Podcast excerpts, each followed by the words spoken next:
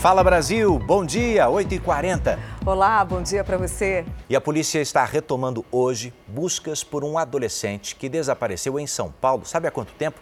Há 37 anos. O nome dele, Marco Aurélio Bezerra Simon, era escoteiro, fazia uma escalada nesta região, Pico do Marins, em Piquete, interior de São Paulo, quando sumiu. Escavações feitas ali numa área aberta ah, descobriram que supostamente havia ali o corpo do jovem, na época com 15 anos. Ele teria sido enterrado bem nessa região. Você está acompanhando um trabalho ah, do Núcleo de Jornalismo Investigativo da Record, que acompanhou as buscas meses atrás. Agora elas vão ser retomadas, depois, inclusive, que o pai do garoto recebeu uma ligação contando que um morador da região teria matado e enterrado o jovem nesse mesmo local. E atenção para essa notícia: mais de 2 milhões de moradores devem ficar sem abastecimento de água na região metropolitana de São Paulo a partir do meio-dia de hoje. Vamos conversar ao vivo com Pedro Leão, que tem mais informações para a gente. Por que, que as torneiras ficaram secas nessa região, Pedro? Bom dia. Bom dia, Patrícia, Edu, todos que acompanham o Fala Brasil. A Sabesp, empresa de fornecimento de água, vai fazer a manutenção na rede de distribuição de uma das represas que atendem a Grande São Paulo. Com isso, 2 milhões e 100 mil moradores serão afetados. A interrupção no fornecimento de água atinge toda a cidade de Diadema, São Bernardo do Campo e 31 é, bairros de Santo André, na região metropolitana. Na capital paulista, 33 bairros serão afetados na região da zona sul da cidade. A previsão é que essa interrupção comece ao meio-dia e se estenda até às 11 horas da noite. A Sabesp acredita que o fornecimento de água será normalizado a partir da manhã de sexta-feira. Edu, Patrícia. Patrícia. São Paulo começa a vacinar hoje crianças a partir de seis meses contra a Covid-19. A Paola Viana, bom dia para você. Nesse primeiro momento, quais as crianças terão prioridade? Oi, Patrícia, bom dia a você, muito bom dia a todos. Nesse primeiro momento, apenas crianças de seis meses a dois anos com comorbidades, deficiência e indígenas. O esquema de vacinação, ele vai aplicar três doses do imunizante no intervalo de três meses. E isso vale também para toda essa faixa etária. Aqui nos postos de saúde é obrigatório apresentar um comprovante que prove o problema de saúde da doença. E essa é mais uma chance de tentar ampliar a vacinação aqui no Brasil, já que a taxa de imunização ainda é considerada muito baixa, principalmente entre crianças de 4 a 5 anos. De acordo com dados oficiais, crianças menores de 5 anos, 26 crianças aqui no Brasil morreram em decorrência da Covid-19. Nos postos de saúde que ficam abertos até às 5 horas da tarde, esses imunizantes já começam a ser aplicados e deve trazer também um comprovante e também o documento da criança, que vai receber o imunizante chamado Pfizer Baby, que é a única vacina aprovada pela Anvisa para essa faixa etária de seis meses a dois aninhos. Patrícia e Edu. Obrigada, Paula. Importantíssimo esse alerta, né? Muita gente não complementou aí o sistema de vacinação, inclusive adultos. E apenas 5,5% das crianças com mais de 3 anos receberam as duas doses da vacina contra a Covid, né? Verdade. Olha, Patrícia, agora que a gente está vendo toda a campanha de descrédito que se fez contra a vacina da Covid, não deu em nada, principalmente porque a gente percebeu a importância de estarmos vacinados. Os casos estão aumentando, mas os casos graves da doença não se manifestam porque os adultos estão majoritariamente vacinados. É preciso fazer o mesmo com as crianças. Agora, o problema do descrédito da vacina é em relação a outras doenças. Né? Esse é um dos motivos que levou agentes de saúde de Fortaleza, por exemplo, a ir lá, ó, bater de porta em porta para ampliar a cobertura vacinal da criançada.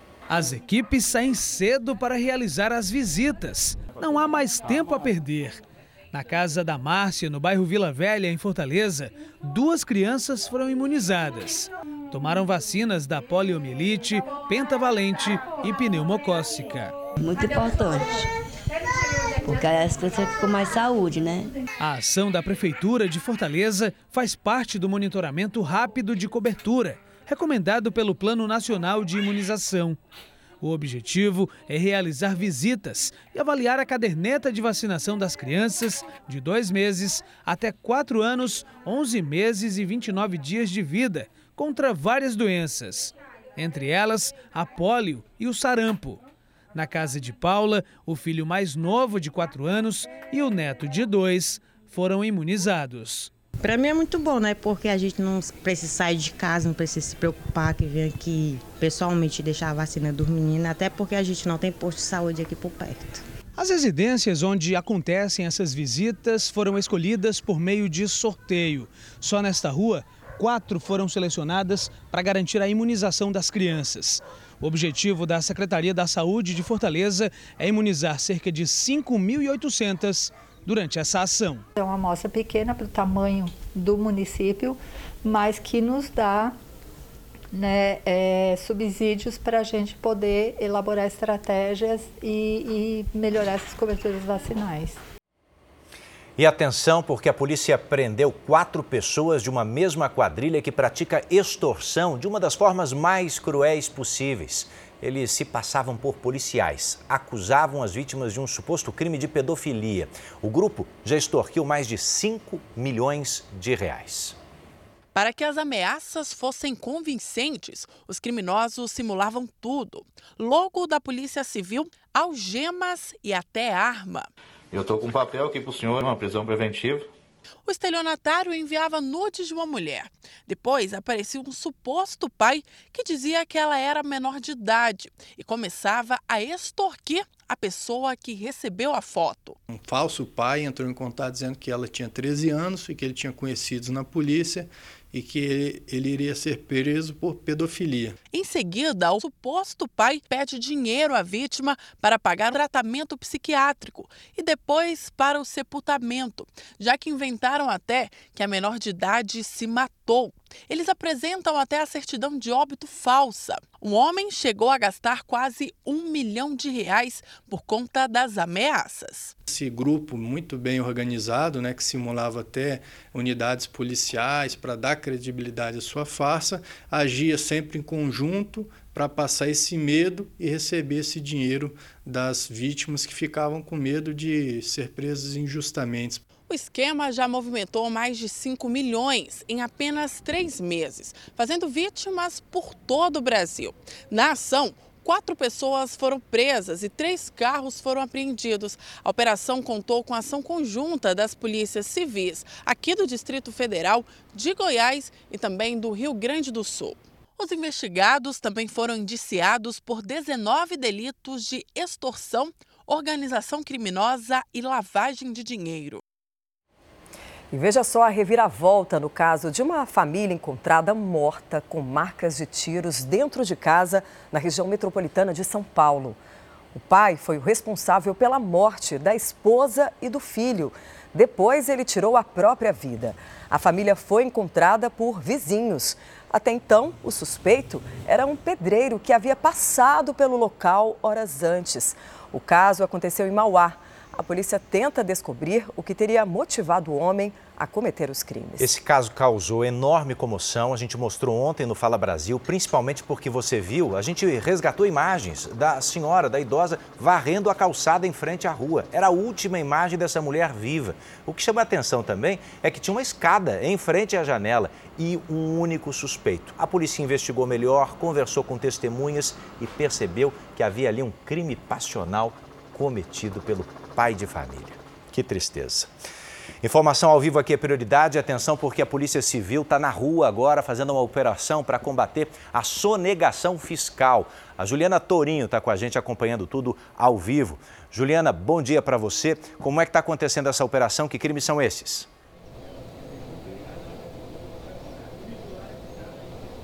Bom dia, Edu, Patrícia e para você que fica com a gente aqui no Fala Brasil, a Polícia Civil realiza nesta manhã operação para combater a sonegação fiscal. O objetivo é cumprir 26 mandados de busca e apreensão expedidos pela Justiça aqui da Bahia. Só no estado, o montante sonegado ultrapassa os 100 milhões de reais. Essa ação acontece além daqui na Bahia, em São Paulo, Rio de Janeiro, Minas Gerais, Mato Grosso e Santa Catarina. E o objetivo é desarticular uma quadrilha de empresários especializada na produção ilegal de tabaco. Essa é a Operação Cigarrete que foi deflagrada logo no início desta manhã. Estamos aqui em frente a esta mansão, em um bairro nobre aqui da capital baiana, onde há poucos instantes a Polícia Civil cumpriu mandados de busca e apreensão. A delegada que está à frente do caso do Draco, Delegacia de Repressão e Combate ao Crime Organizado, Aline Peixinho, deixou a residência com diversos malotes contendo documentos, celulares e computadores. Todo esse material será levado para a perícia e vai ajudar a reforçar essa investigação. É com você, Edu e Patrícia. Obrigada, Juliane. E atenção para mais uma notícia de agora de manhã. Agora há pouco aconteceu uma confusão durante uma reintegração de posse na região metropolitana de São Paulo. Moradores de uma ocupação fazem um protesto por direito à moradia durante uma reintegração de posse no limite dos municípios de Santo André e Mauá, isso no ABC Paulista. O Corpo de Bombeiros foi acionado para apagar o fogo que os manifestantes atearam. Alguns ônibus também, sendo que um deles interditava a via. Os moradores também incendiaram pneus e pedaços de madeiras para bloquear aí a estrada. Mais protestos, dessa vez no Acre. Moradores de Rio Branco fecharam uma rua por causa da falta de água. O abastecimento na cidade já tinha sido prejudicado por causa dos bloqueios nas estradas e agora o estado enfrenta uma seca histórica. Pois é, até o momento o acumulado de chuvas em novembro está em 30% do que era esperado para o estado do Acre. Com os rios estão em níveis baixíssimos. No principal mercado público de Rio Branco já é possível perceber a pouca oferta de alguns produtos, como quiabo, vagem e pimentinha. É que sem chuva, o cultivo de determinadas verduras e legumes fica comprometido. Esse produtor rural já contabiliza uma queda na colheita. O jambu, que é uma planta bastante utilizada na gastronomia regional por causar o efeito de dormência na boca, é um deles. Paulo César explica que o normal nessa época do ano seria colher cerca de mil maços por vez mas sem chuva, diz mal conseguir tirar 300. O prejuízo é certo. A falta da chuva não tem como eu, eu produzir porque precisa de muita água. E nessa época seca muito, né? Açude seca, poço seca, só que o meu artesiano não seca. Mas eu produzo muito pouco ainda por falta de água. O acumulado de chuva no mês de novembro foi de 76,6 milímetros, o que não chega nem a 30% do que era esperado.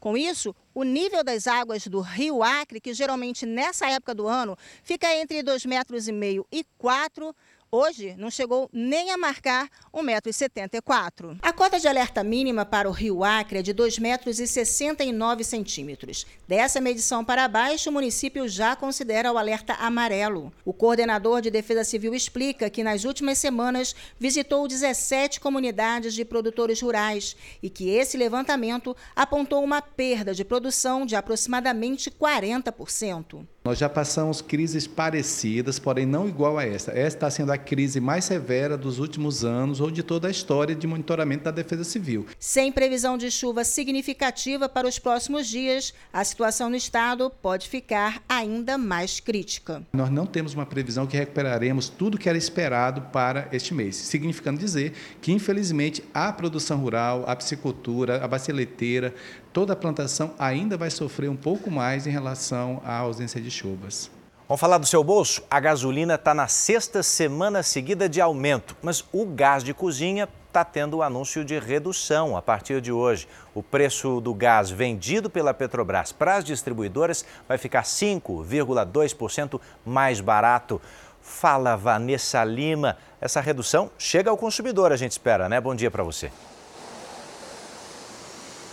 Bom dia, Edu. Bom, essa é a expectativa, mas a gente, sabe, a gente sabe que mesmo quando o preço do botijão de gás cai para as distribuidoras, a situação do consumidor não fica assim tão fácil, tão confortável logo de cara. Com essa redução, a quarta anunciada pela Petrobras, quarta seguida, o preço médio do botijão de gás de 13 quilos passa a custar para as distribuidoras R$ 46,59. Mas o preço médio pago pelo consumidor consumidor final é mais que o dobro disso. Na semana passada, de acordo com a ANP, Agência Nacional do Petróleo, estava em média em R$ 110,42. Edu, Patrícia. Esperamos por mais notícias aí de Brasília, Vanessa. Obrigado pelas informações. E olha, tá chegando a Copa do Mundo, as festas de fim de ano. Para muita gente, tudo isso merece ser comemorado e merece mesmo. Tô aqui com uma mineira que gosta de um churrasco tudo pode acabar num bom churrasco, não é? Pode não, fazer, porque o senhor é bem gostoso e pode me convidar, viu? O problema é que o preço da carne vermelha do tá alto e também das bebidas alcoólicas. Mesmo assim, fazendo substituições, dá para driblar a inflação e curtir um pouquinho aí com, as com a família e também com os amigos. O que você acha que não pode faltar em um churrasco? Asinha de frango. Você adora? Amo. Carne, frango, cafta, é os que eu mais gosto, no caso. Mas tem um problema. Nos últimos 12 meses, as carnes bovina e suína, além das bebidas, tiveram um aumento de quase 6%, justamente as protagonistas do churrasco. A carne vermelha ela tá bastante cara, então a gente procura escolher por frango, assim, peixe, mas normalmente churrasco não pode faltar carne vermelha, né? Aquilo que você consegue comprar 2 kg, 3 kg, hoje você vai é, variando nas opções para ter o churrasco. Com jeitinho, dá para sair o churrasco.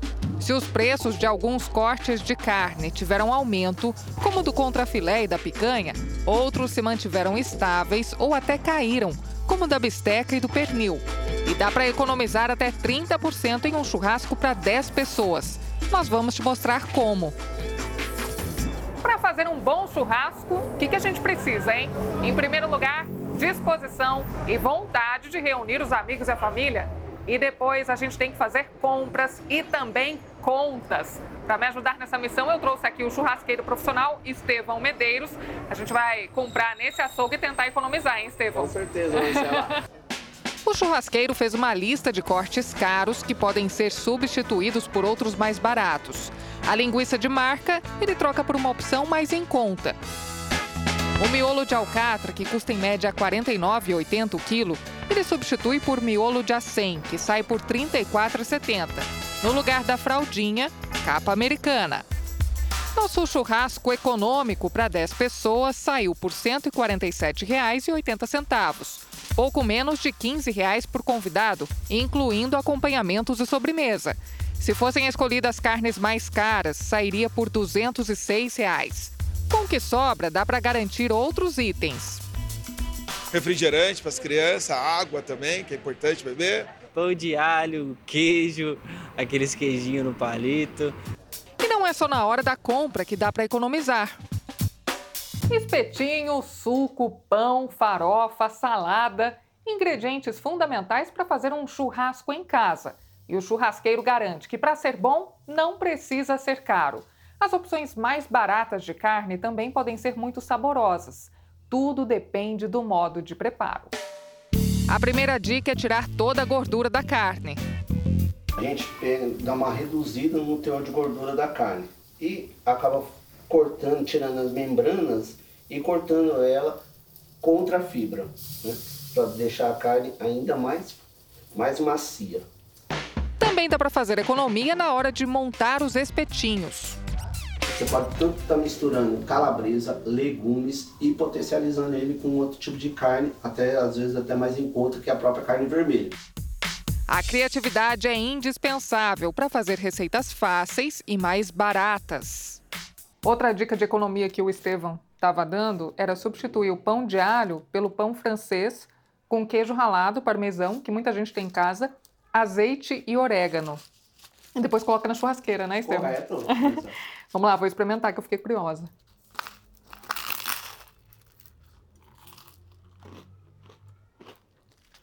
Hum. Fica muito bom. Realmente dá para substituir tranquilamente pão de alho. Finalizar, a sobremesa é uma banana caramelizada. Com pesquisa e boas escolhas, não tem desculpa para adiar o churrasco. E agora um caso que chocou os moradores da cidade americana de Phoenix, no Arizona. Cinco pessoas de uma mesma família foram encontradas mortas dentro de casa. O repórter Vandrei Pereira tem mais informações direto dos Estados Unidos ao vivo. Bom dia, Vandrei. Como é que os policiais chegaram até essa casa? História triste, né, Patrícia? Bom dia, bom dia a todos. Pois é, os policiais receberam a denúncia de um vazamento de gás dentro dessa casa, mas quando chegaram, acabaram encontrando uma, essa cena trágica: cinco corpos dentro da residência. Entre as vítimas estão três crianças, um menino de três anos e duas irmãs gêmeas de apenas seis meses, dois bebês. Os pais das crianças também foram encontrados sem vida. De acordo com a polícia, existem sinais, existem sinais de traumas nos corpos.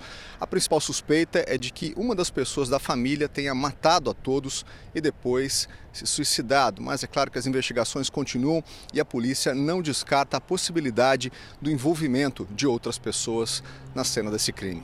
Patrícia e Edu. Tá bem, Vandrei, um quebra-cabeças que as autoridades norte-americanas vão montando ao longo do dia de hoje. Aqui no Brasil, o vice-presidente eleito, Geraldo Alckmin, apresentou ao Senado a proposta para manter o Auxílio Brasil, que vai voltar a se chamar Bolsa Família, em 600 reais. O governo Lula quer uma autorização do Congresso para gastar mais com benefício do que está previsto no orçamento do ano que vem. A PEC foi apresentada no Senado pelo vice-presidente eleito e coordenador da transição, Geraldo Alckmin. Ela retira do teto o Bolsa Família.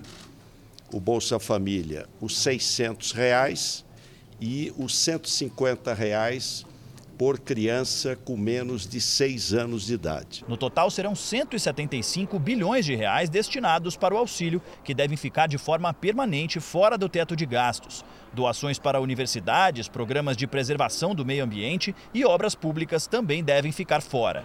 A retirada do programa social do teto abre um espaço de 105 bilhões de reais que já estavam garantidos dentro do orçamento. O relator vai poder remanejar esses recursos, entre outros pontos, para investimentos em obras, programas como o Farmácia Popular e o reajuste do salário mínimo acima da inflação.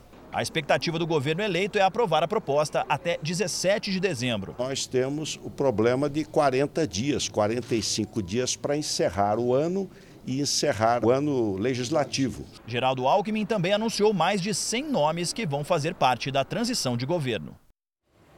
Bom, e o teto de gastos voltou a ser criticado hoje pelo presidente eleito Lula. Ele falou durante o encontro com representantes da sociedade civil brasileira lá no Egito, onde acontece a conferência da ONU sobre o clima. Quando você coloca uma coisa chamada teto de gastos, tudo que acontece é você tirar dinheiro da saúde, tirar dinheiro da educação. Ah, mas se eu falar isso, vai cair, vai, cair a bolsa, vai aumentar o dólar. Paciência, porque o dólar não aumenta e a bolsa não cai por conta das pessoas sérias, mas é por conta dos especuladores que vivem especulando todo santo dia. E atenção para essa notícia da madrugada: um homem foi preso por manter dois empresários reféns em São Paulo. E as vítimas, olha só, caíram no golpe do amor.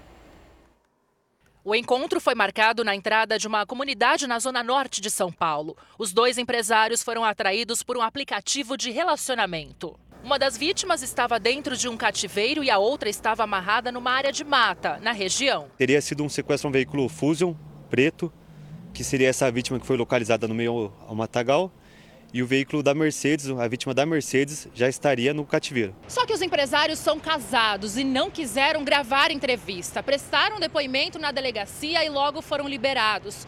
Já o criminoso está preso e a polícia quer agora encontrar o restante da quadrilha.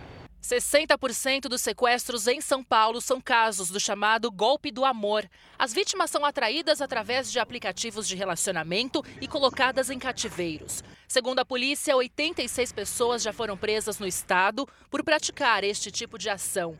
Todas pertencem a algumas quadrilhas que estão se especializando neste crime.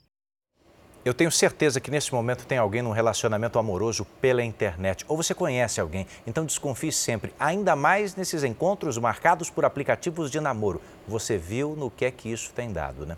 Atenção, notícia ao vivo é prioridade por aqui. A polícia do Rio está tentando desvendar um mistério: o desaparecimento de um major do Corpo de Bombeiros. Um corpo carbonizado foi encontrado dentro de um carro e pode ser do militar. Fala Monique Bittencourt, bom dia para você. Quais os detalhes desse caso, hein? Bom dia, Edu. Olha, acaba de ser confirmada a informação de que o corpo encontrado carbonizado é mesmo do major do Corpo de Bombeiros, Wagner Bonin.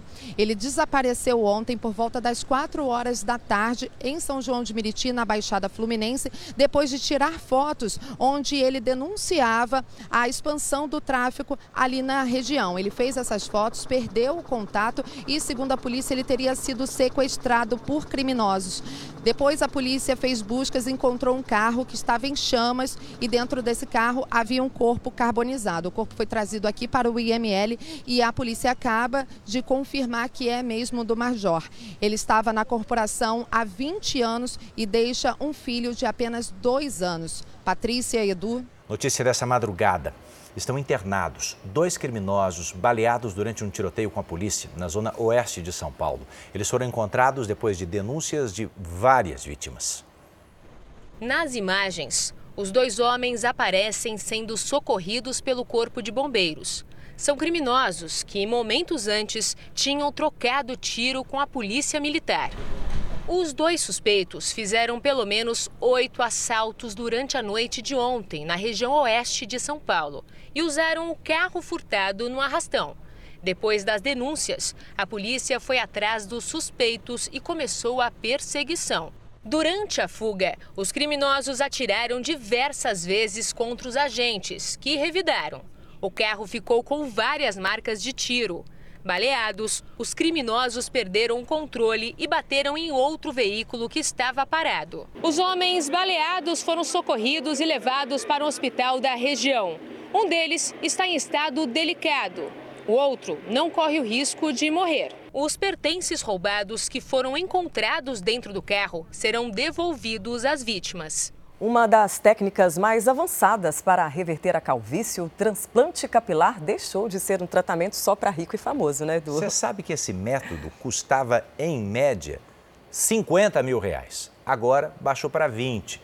Mas está se popularizando ainda mais e o preço pode cair porque já tem financiamento. E de um jeito conhecido, né? Consórcio. Está na cara do Aldo a felicidade com o novo visual.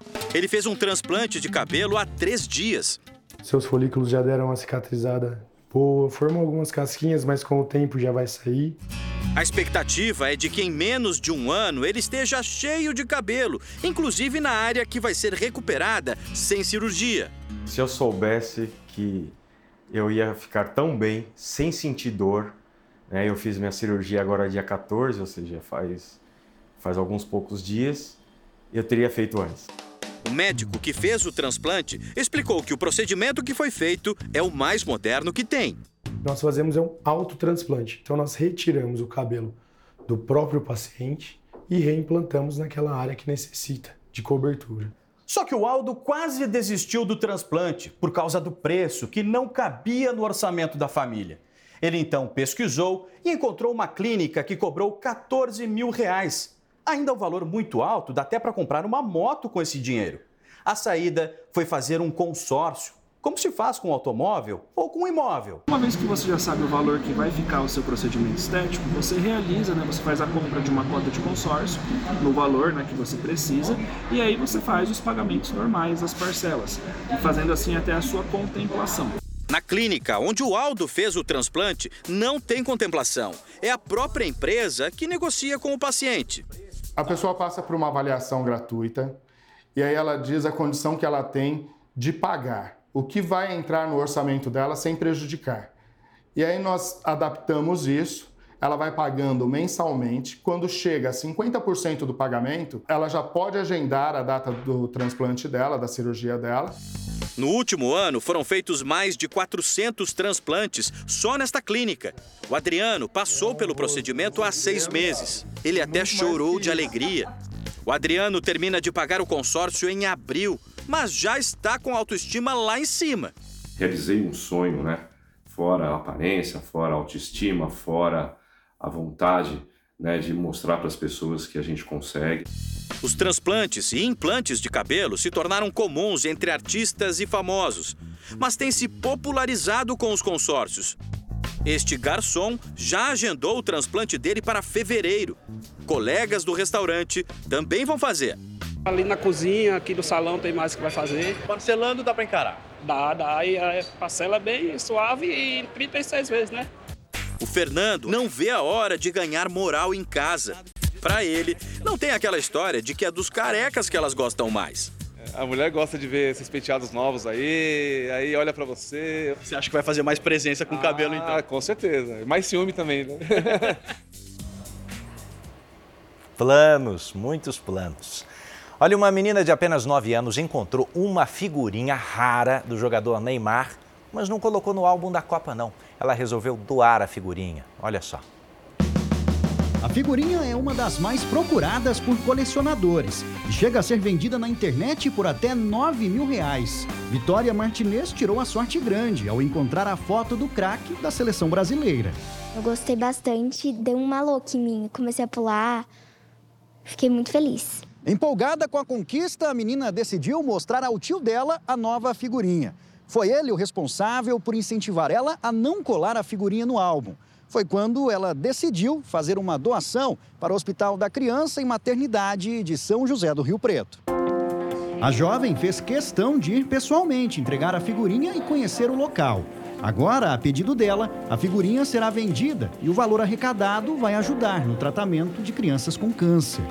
Essa doação para a oncologia do Hospital da Criança e Maternidade agregará não só no valor financeiro, mas no valor do ato, que é a participação da sociedade colaborando no atendimento, permitindo que nós possamos desenvolver e oferecer um atendimento melhor à sociedade. Porque amor não se coleciona, se doa de verdade. E todos juntos, né, em prol do próximo. Fala Brasil está terminando. Uma excelente quinta-feira para você. Bom dia. Bom, agora vamos com o César é. Filho, né? Eu troquei as bolas aqui, César. Ficamos emocionados é, com a, a história da deixou a gente muito emocionada. A iniciativa é muito linda, né? Bom é. dia, Du. Bom dia, Patrícia. Sem dúvida, a gente precisa se espelhar mais nas crianças, né? São razões para acreditar num futuro melhor. Um beijo enorme para vocês, excelente véspera de sexta e até amanhã, Saúde. se Deus quiser. Até.